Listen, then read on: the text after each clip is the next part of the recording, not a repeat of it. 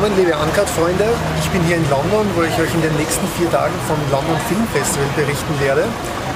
Heute habe ich schon zwei Filme gesehen. Der erste heißt Medicine for Melancholy, ist ein amerikanischer Independent-Film. Beginnt ein bisschen wie Soy Cowboy, aber entwickelt sich dann schnell in die Richtung Before Sunrise, also war eigentlich nicht schlecht. Und der zweite war ein dänischer Thriller äh, mit dem Namen The Candidate, war auch nicht so schlecht.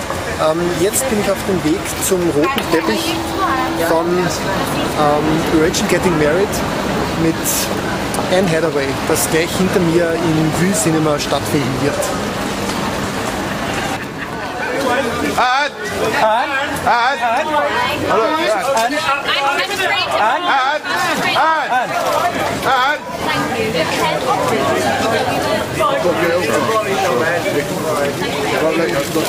An?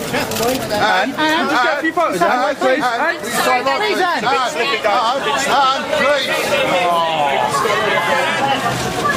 This way, please! Und hinter mir ist jetzt der rote Teppich zu Du Lovers.